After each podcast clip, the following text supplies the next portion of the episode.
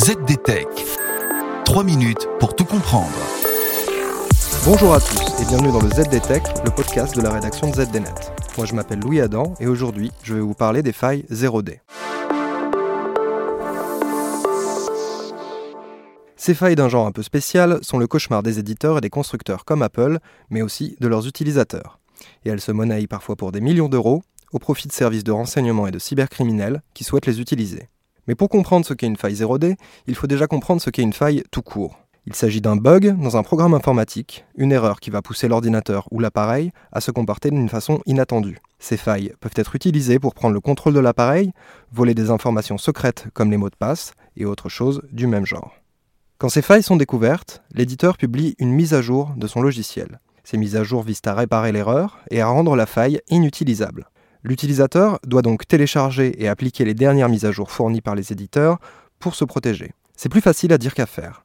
Les attaquants profitent souvent de failles connues et corrigées, mais que les utilisateurs n'ont pas eu le temps de patcher. Mais alors, qu'est-ce qu'une faille 0D a de plus qu'une faille normale? Une faille 0D, c'est précisément une faille inconnue de l'éditeur du logiciel. Comme le créateur du programme n'est pas au courant de son existence, il n'existe aucune mise à jour pour corriger le problème. L'utilisateur final ne peut donc rien faire pour se protéger.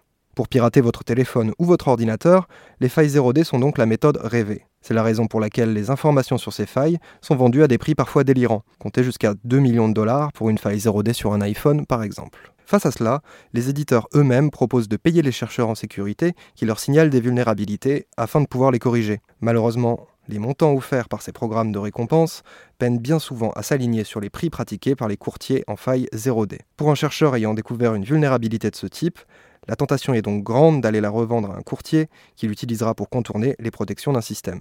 Ce genre de prix réserve l'utilisation de ces failles à des organisations soutenues par des gouvernements, comme les services de renseignement ou de police. Ils s'en servent officiellement pour pirater les appareils des suspects dans le cadre de leurs enquêtes. Mais parfois, des cybercriminels peuvent également mettre la main dessus et en profiter pour faire beaucoup de dégâts. Et voilà, normalement on a fait le tour du sujet. Pour en savoir plus, rendez-vous sur zdnet.fr. 3 minutes pour tout comprendre.